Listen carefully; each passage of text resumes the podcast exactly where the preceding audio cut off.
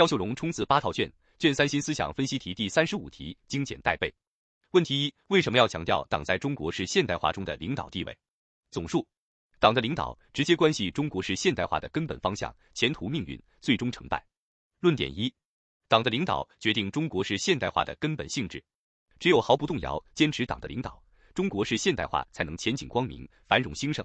否则，中国式现代化就会偏离航向，丧失灵魂，甚至犯颠覆性错误。论点二：党的领导确保中国式现代化锚定奋斗目标行稳致远。建设社会主义现代化国家是我们党一以贯之的奋斗目标，一代一代的接力推进，并不断取得举世瞩目、彪炳史册的辉煌业绩。论点三：党的领导激发建设中国式现代化的强劲动力。我们党以巨大的政治勇气，全面深化改革，为中国式现代化注入不竭动力源泉。论点四：党的领导凝聚建设中国式现代化的磅礴力量。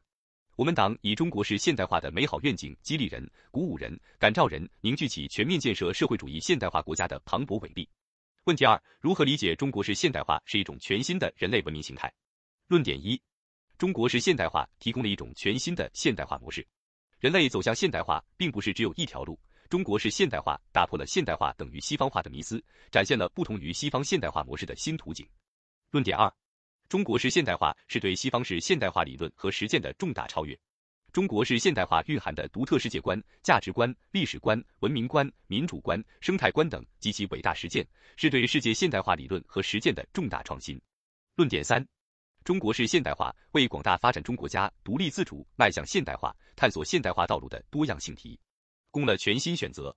问题三：如何理解实现高水平科技自立自强是中国式现代化建设的关键？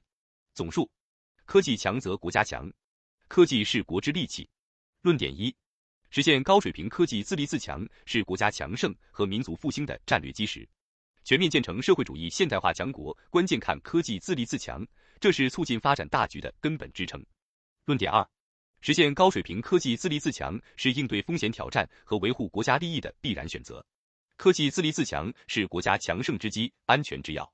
论点三：实现高水平科技自立自强是构建新发展格局、推动高质量发展、满足人民美好生活需要的内在要求。